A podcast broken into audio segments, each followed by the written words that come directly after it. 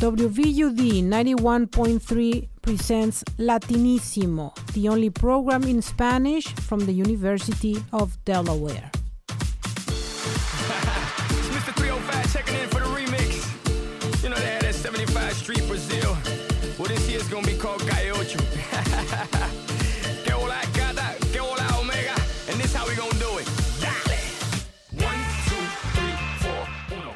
¿Qué tal? Esto es el 91.3 WD Latinísimo, el único programa en español desde la Universidad de Delaware que cuenta con el apoyo del Centro Latinoamericano. Aquí están sus conductoras María Fernanda Márquez. y Guillermina González con el gusto de saludarles como siempre, teniendo esta mañana y esta tarde, lo que fuera, a un invitado bien especial, Fernando Alcayaga, chileno y especialista en alcohol y drogas por parte del Centro Latinoamericano. Fernando, mil gracias por tener el tiempo de estar con nosotras. Bueno, primero que nada, eh, quería saludarlas. Gracias por invitarme. Un gusto siempre tenerte por acá. Y el tema de hoy, muy a propósito de tu origen chileno que te cuento, va a ser Chile, su bicentenario y su circunstancia actual de un chileno que vive acá en los Estados Unidos, que qué mejor y digno representante, hemos de decir, de, Chile, el país que todos queremos. Y bueno, antes de entrar en materia, si nos permites, lo que vamos a hacer es eh, dar un poco de una idea de lo que es el Chile eh, de hoy Les voy a hablar un poco sobre la historia de Chile. Tiene una forma de gobierno republicana y democrática. El presidente es Sebastián Piñera. La capital y ciudad más poblada es Santiago de Chile. La población total es de 17 millones de habitantes aproximadamente. En 1979, Chile fue dividido políticamente en 13 regiones, las que subdividen en provincias y estas en comunas. En la actualidad, el país cuenta con 15 regiones, 54 provincias y 346 comunas en total. El grueso de la población chilena pertenece a dos grandes grupos étnicos, criollos y mestizos, que juntos constituyen alrededor del 95% de la población. Chile es el país de los poetas y además de excelentes escritores como Pablo de Roca, Vicente Huidobro, Enrique Lin, Nicanor Parra, Gonzalo Rojas, Jorge Teilier y los ganadores del Premio Nobel Gabriela Mistral y Pablo Neruda. En el ámbito de la narrativa descatan Isabel Allende, Alberto Blesgana, Roberto Bolaño, Francisco Coloane, José Donoso, Jorge Edwards, Marcela Paz, así como Pepe por Condorito. El Festival Internacional de la Canción del Viña del Mar es conocido como el festival musical más importante de Hispanoamérica. Su primera versión se realizó en 1959, perdurando hasta el día de hoy debido a su gran éxito en Chile y los países de habla hispana, gracias a la gran variedad de artistas que se presentan en él. El vino chileno, reconocido internacionalmente, proviene de sus uvas Cabernet, Sauvignon, Carmerene y Merlot. Otras bebidas tradicionales son el vino pipeño, la chicha y el pisco chileno, también producidas de la uva. Cerca de 10 millones de personas beben diariamente un vaso de vino chileno. Imagínate. Ay, qué rico. es- imagínate, no tenía idea, Fernando, francamente te lo digo, que 10 millones de personas beban un vaso de vino chileno siempre, diariamente. Es impresionante. Es impresionante y bueno, la, la realidad es así. En, en Chile nosotros, eh, como productores de vino, nos gusta catar nuestra riqueza gastronómica. No, Vino es- es una parte bien importante dentro de la cultura. Sobre Y todo aparte la calidad, o sea, ha subido impresionantemente. El vino chileno a lo mejor hace unos 20 años, eh, 30 si quieres, empezaba a destacar, pero la, la forma como ahora se le reconoce al vino chileno, definitivamente Sí, no, no sí, hay paralelo. Es verdad, suponte el profesionalismo. Ant- antiguamente las viñedas, todo eso era muy local, no, no se exportaba el vino. Pero, ok. Y ahora aprendieron, aprendieron, empezaron a usar una marca país, una imagen país, para Ajá. poder eh, llevar el vino a todos lados. Correctamente. Y bueno, eh, cuéntanos, ¿qué es para ti viviendo en los Estados Unidos? ¿Cuánto tiempo tienes viviendo en los Estados Yo Unidos? viviendo en los Estados Unidos llevo tres años. Tres años. ¿Y qué se siente ver a Chile desde afuera? ¿Qué es para ti Chile desde acá? Mira, lo, lo- lo interesante de Chile es que es un país que, que, bueno, que mucha gente no lo conoce, desconoce. Hay gente que lo confunde de repente, creen que hasta es provincia de Argentina. No me Que digas. sí, porque re- realmente somos un país bien... Tú sabes que somos 17 millones de habitantes, somos sí. poquitos, somos realmente un país Y un país súper extendido. Se sabe que es el país más largo en términos de, de, De longitud. de longitud, es el más largo del planeta. es el más largo del planeta, pero lamentablemente la montaña esta, la cordillera, los Andes Claro. que tenemos nos hace estar bien separados del resto. Claro. Es muy difícil.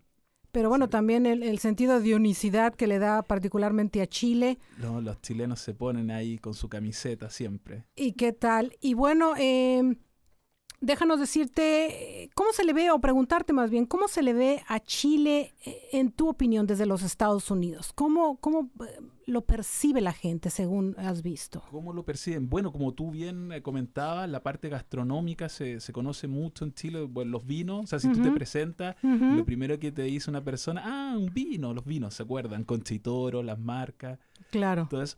Pero, ¿cómo se llama esto? Yo creo que se percibe como un país estable. Un país estable dentro de todo lo... ciertamente. Dentro de Latinoamérica. ciertamente. Eh, totalmente de acuerdo. Yo creo que el modelo chileno económico y político ha sido un ejemplo para muchos de los países latinoamericanos. Eh, la estabilidad chilena es un algo que todos debemos de aprender, pero también hay circunstancias que nos hacen pensar un poco. Tú nos comentabas justamente antes del programa eh, de la tragedia de los mineros chilenos y justamente pensando en, en- en eso. Eh, encontré una canción que con una voz melodiosa que es impresionante, Mónica Naranjo, no sé si la hayas tenido oportunidad de oír, pero Mónica Naranjo es una española que tiene una voz privilegiada. Y bueno, de alguna manera, muy humildemente, un homenaje a aquellos eh, mineros chilenos que están y sus familias y, y la gente que los rodea que están sufriendo estas circunstancias. Así que, si te parece bien, pues vamos a pasar a escucharlo. Me parece excelente todo el apoyo para ellos.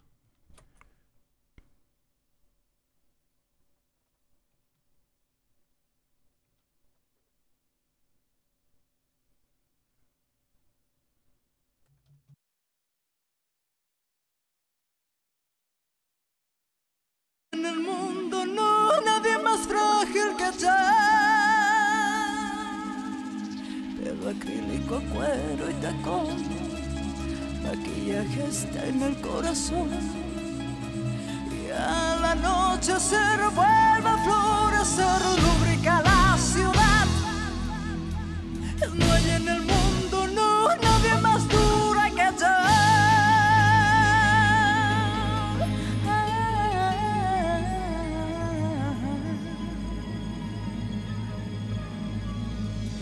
Debo sobrevivir mintiéndome.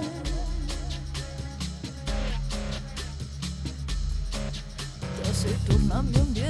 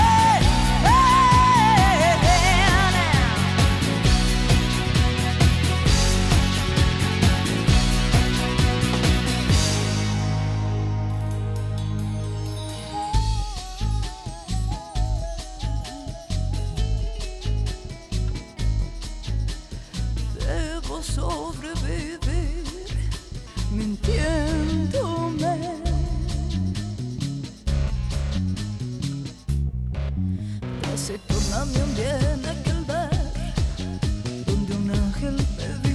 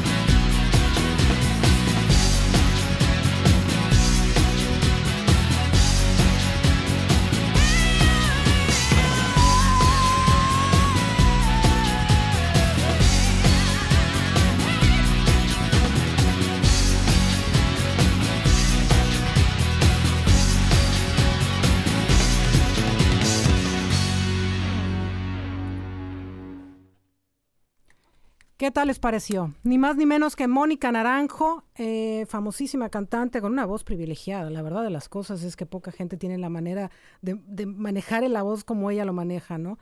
Pero bueno, volviendo al tema que nos eh, interesa, eh, Fernando, y hablando sobre Chile y el Bicentenario, ¿qué es para los chilenos, tanto dentro como fuera de Chile, este Bicentenario? ¿Qué representa para, el país en general? Mira, este, este año ha sido bastante especial porque este año cumplimos eh, los chilenos 200 años de historia. Obviamente que para atrás hay más historia. O sea, Correcto. pero como, como Chile, como institución, el país cumple 200 años. Y nos pilló este año en una manera, nos pilló como desprevenidos, porque a comienzo de año hubo un terremoto grande, Sí, es verdad. muy grande. Ocho y tantos en escala Richter, ¿no? 8.8, Terrible. Terrible, donde murió gente, compatriota, y se supone que este año iba a ser un año de celebración. Y sí, por los 200 y años. por los 200 años, pero también nos surgió la otra, como tú comentabas cuando pusiste la canción, los 33 mineros atrapados que están Qué acá. qué cosa. Entonces, esta celebración estuvo marcado, yo creo, por la fuerza, por el valor de los chilenos. Se recalcó mucho esta semana. Ciertamente, Eso. es de llamar la, tienes toda la razón, es de llamar la atención la respuesta del pueblo chileno al dolor de esta gente en, en- de los 33 mineros y sus familias y la solidaridad que han demostrado ha sido una cosa de llamar la atención. O sea, el país es fuerte no nada más económicamente hablando y políticamente hablando, eh, sino además una mu- muestra de solidaridad Una eh, unión muy que- importante que- de que mencionar. sí, que yo no sé, yo no te puedo decir que otros países tienen, pero tú sabes que como el chileno del, del norte, de Arica, y el de. Punta Arena, y el que está en Isla de Pascua al otro lado, Sí. el- eh, se, se une, se junta, se Claro. siente chileno, se, se siente orgulloso de ser chileno y celebra todo esto. Tengo compañeros que decían que cuando supieron que encontraron a los 33 este, mineros vivos, la gente salió a la calle. Yo no sé si en otra parte se ve eso tan fuerte, pero la gente salía a celebrar a las calles con bandera y se sintió como Qué maravilla, qué maravilla.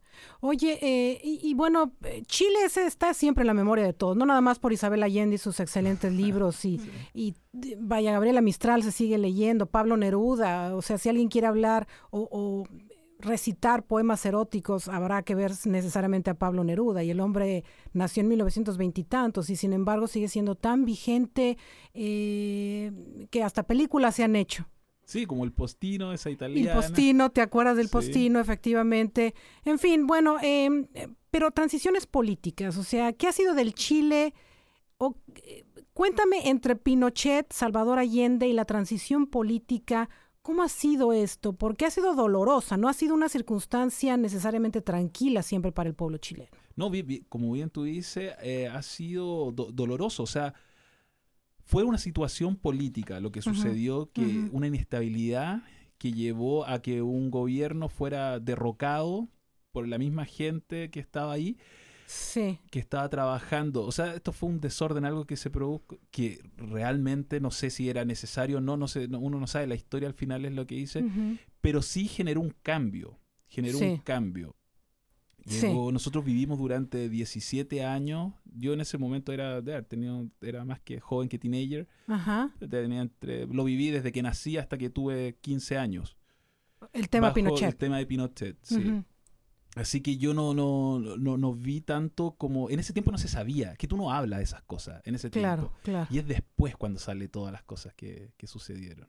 Y sí, y, y- y por otro lado, mucha gente dice, siendo un poco controversial en el comentario, mucha gente dice que la circunstancia económica actual de Chile tiene mucho que ver con la mano dura que puso Pinochet.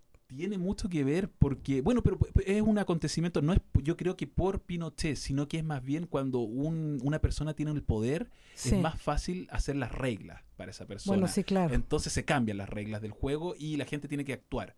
Y a lo mejor en ese momento sí las reglas, aunque fueron bastante liberales económicamente hablando, Ujú.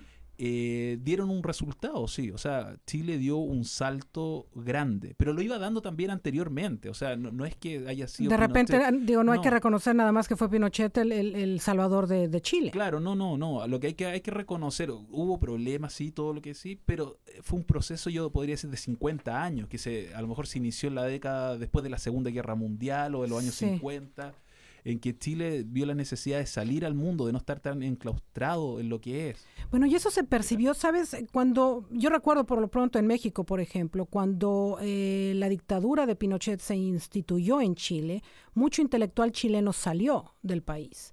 y casualmente muchos de ellos llegaron a México y llegaron a, in- a- a incluirse en, en instituciones universitarias y en, en, eh, este tipo de, cuestiones donde la opinión chilena era muy tomada en cuenta, pero la opinión chilena que no necesariamente coincidía con el concepto de Augusto Pinochet.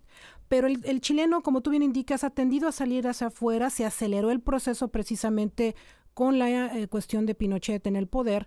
Y bueno, ¿cuál ha sido ahora la repatriación? ¿Ha sucedido este concepto de repatriación? ¿Tú has visto, has oído de que hay gente que está regresando a Chile ahora con la estabilidad económica y política? Sí, sí, eh, sí se puede ver. Suponte en, en los años 90, cuando comenzó este proceso de transición, Ujú. yo creo que fue un, bastante un shock. Fue bien complicado en un Sí. comienzo, como toda transición, pero en el fondo igual orgulloso de que no haya sido otro golpe lo que derrocó para llegar a la Y sí, democracia. o sea, sí. fuimos a las urnas, la gente votó y hubo un plebiscito y se decía si es que Pinochet se quería quedar, ganaba el sí, y si es que no, que Y no. bueno, hay que fuera. reconocer que al final también Pinochet respetó la decisión del pueblo chileno. la gente incluso lo tenía cual miedo es, en ese tiempo, uno nunca sabía, imagínate, es como pedirle que a Fidel hiciera esto y tú no sabes lo que va a suceder. no, bueno, no creo que suceda en ese caso. No va a suceder a lo No mejor creo que suceda el caso, pero tiene, es buen punto. O sea, hay que reconocer que dentro de lo que cabe hubo la alternancia política que siempre es más se- saludable que, que el doloroso encuentro en las calles, Claro, ¿no? Claro. Y bueno, eh, María Fernanda tenía alguna pregunta un poquito, no tanto en el tema político y económico, pero un poco de curiosidad. Sí, bueno, como estudiante de la universidad, nosotros siempre hacemos viajes de extranjero para diferentes países para tener un punto de, de estudios de, de la, de la cultura, para estar como para estar presente, porque nosotros estudiamos aquí, muchos, de- muchos de estos autores poetas los hemos ap- aprendido, pero cuando tú vas al país como que uno siente más, siente, siente más simpatía por la escritura, siente esa conexión. Entonces tú me recomendarías ir un día a Chile a estudiar estos grandiosos poetas. La escuela tiene un programa de Chile para ir. Y si tuviera que ir a donde quisieras Ah, ¿A ir, dónde ¿no? quisiera ir? Bueno, excelente. Bueno, en primer lugar están, pero más que bienvenidos en mi país, en Chile. Y es una bonita experiencia. Yo siempre me, me, me río porque yo digo, ay, pero ¿de dónde salen todos estos escritores, poetas o artistas? ¿Y de dónde ¿Pero qué- pescan tanta ¿De inspiración? dónde Yo pescan quisiera tanta saber. inspiración? Pero ¿sabes qué? Yo te voy a decir una cosa, es la geografía. ¿Tú La crees que sea geografía- eso? Sí, sí, porque Interesante. Chile es un país que tiene todo, todo, todo. Tú vas desde el desierto en el norte hasta los glaciares en el sur. En el sur. Sí. O sea, es una variedad. Es una si variedad, entendemos o bien, sea. desde, desde... Tienen todos los climas entonces. Tenemos todos los climas, incluso tenemos el polinésico, porque tenemos este- Isla de Pascua. Mucha gente no sabe que Isla de Pascua, donde están los Moai, esa estatua gigante, es territorio chileno. Correcto. Así que. Qué interesante.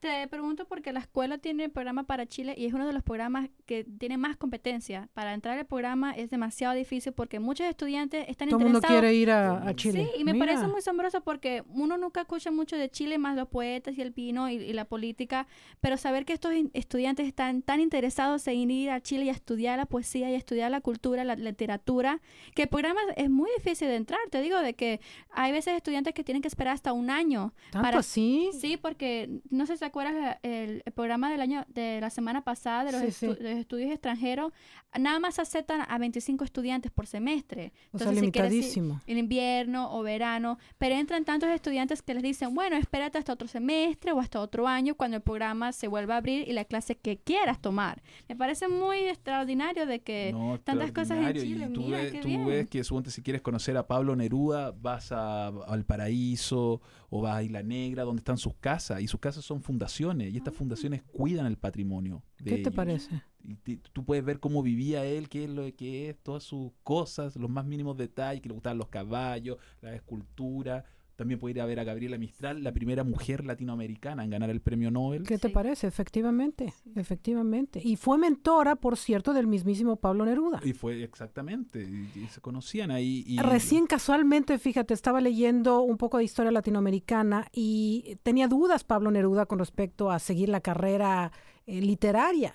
Y no fue ni más ni menos que eh, Gabriela Mistral quien le dio, eh, le vio de dónde y le dijo, pero ni se te ocurra hacer otra cosa que no sea literatura. Mm, menos mal que hizo caso. Menos mal que hizo caso, porque, ¿qué crees? Fue otro premio Nobel para Chile en literatura, de manera que tienen hasta ahora, por lo pronto, dos en literatura. Sí, tenemos dos literaturas y nos sentimos bastante orgullosos. O sea, se- se- Y no nada más eso, Isabel Allende. O sea, Isabel ¿quién no puede Allende. pensar en Chile y asociar rápidamente con Isabel Allende, que hoy vive en los Estados Unidos, pero sin embargo ha tenido una carrera literaria en la narrativa, como nos indicaba María Fernanda al principio, eh, bien interesante con, con libros La Casa de los Espíritus, por ejemplo. Que han, sido, han llevado a hacer películas. Han llegado a hacer películas. Antonio Banderas me, Antonio parece que que estuvo en esta sí. película.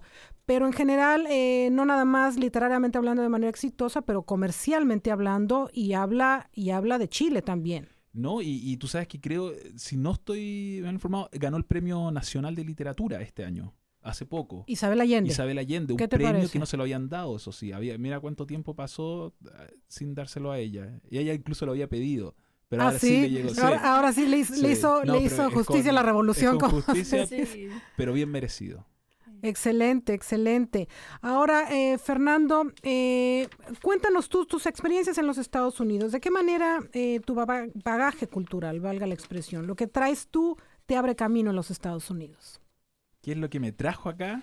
¿O qué es lo que...? Lo que traes tú como bagaje cultural, ¿en en qué medida te ayuda a ti a desempeñarte en los Estados Unidos? Bueno, lo que me, me ha servido es que yo, bueno, mi background, ¿cómo se podría decir? Lo que yo soy, yo soy periodista. Ah, Yo tú eres periodista. En la, en la universidad estudié periodismo. ¿Estudiaste periodismo allá? Sí, allá. Correcto. Estudié allá y ejercí mi profesión allá. O sea, eh, siempre he trabajado en medios yo. O sea, tú deberías de estar de este lado Debería más bien, entrevistándole lado a, María. Fernanda y a mí. Sí.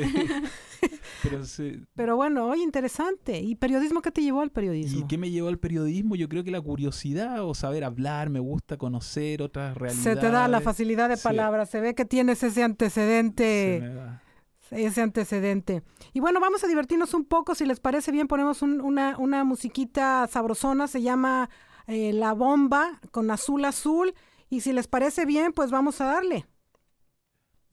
Un movimiento sensual, sensual, un movimiento muy sexy, sexy, un movimiento muy sexy, sexy, Y aquí se viene azul azul con este baile que es una bomba. Para bailar esto es una bomba. Para gozar esto es una bomba. Para menear esto es una bomba. Y las mujeres lo bailan así, así, así, así todo el mundo. Una mano en la cabeza, una mano en la cabeza. Un movimiento sexy, un movimiento sexy. Una mano en la cintura, una mano en la cintura. Un movimiento sexy, un movimiento sexy. Y ahora empieza a menear. Suavecito para abajo, para abajo, para abajo. Suavecito para arriba, para arriba, para arriba. Suavecito para abajo, para abajo, para abajo. Suavecito para arriba, para arriba, para arriba. Sensual, Un movimiento sensual, sensual, un movimiento muy sexy, sexy, un movimiento muy sexy. sexy, Y aquí se viene azul azul con este baile que es una bomba. Para bailar esto es una bomba. Para gozar esto es una bomba. Todas las mujeres lo bailan bailan bomba. Todas las radios lo ponen bomba. La discoteca lo ponen bomba. Toda la gente lo bailan bomba. Pero todo se acaba, acaba. Y acaba, acaba, acaba, acábalo. Y acaba, acaba, acaba, acaba, acábalo. Acaba, acaba, acaba, acaba, acábalo. Y acaba, acaba, acaba, acaba, acábalo. Azul Azul, La Bomba. La bomba de Chile, la bomba de Chile, impresionante el país, Fernando, en muchos sentidos. María Fernanda, seguro coincides conmigo que hay mucho que aprenderle a Chile en muchos sentidos. Sí. Y bueno, eh, la estabilidad económica, Fernando, una de las cosas que me llama más la atención y el modelo económico chileno es digno de seguirse. Y de hecho, ha habido estudios para tratar de entender a qué se debe. En tu perspectiva, ¿por qué crees que se dé esa estabilidad eh, en Chile hoy por hoy? Yo creo que esa estabilidad se debe a que las instituciones en Chile funcionan. Correcto. Lo que Buen quiero decir punto. es como, suponte, servicio de impuesto interno. La gente paga su impuesto, Ujú. ellos reco- O sea, todo va- funciona.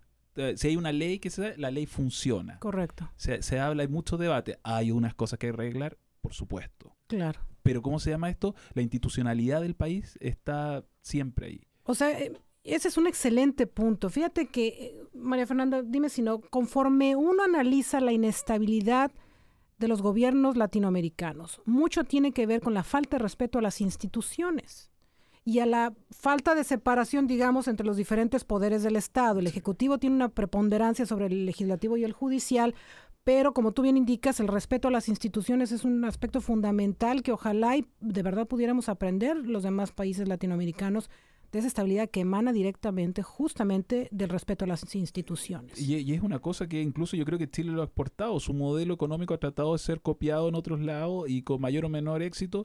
Pero ¿cómo se llama esto? Yo creo que sí funciona y que debería ser así. Ahora, también un nivel educativo importante. Es, es, es, ¿Tiene un promedio mayor de nivel educativo eh, Chile o me equivoco?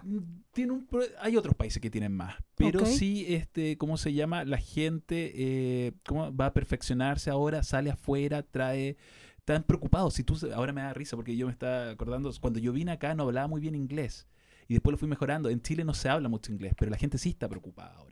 ¿Entiendes? Correcto. Busca la perfección, estar eh, al día con tanto, con todas las herramientas. Es como los estudiantes hoy en día están curiosos de aprender diferentes lenguajes. En la escuela de la Universidad de Delaware tenemos lenguajes de hasta chino, ruso, alemán, eh, portugués. Y me, da- me- a veces me da mucho orgullo cuando voy a una clase de, de, una- de un lenguaje extranjero para decir cualquier noticia y ver estudiantes de latinoamericanos que quieren aprender otro lenguaje que casi no se usa, como digamos chino. Y hay estudiantes españoles que están en esas clases. Entonces me parece eh, muy interesante que los estudiantes están como... Quieren aprender diferentes lenguajes, quieren salirse, Estamos quieren en un mundo explorar. globalizado. Sí. ¿Tú tienes compañeros chilenos o de origen chileno, María Fernanda? Tengo, nada más se puede decir que tengo un compañero chileno.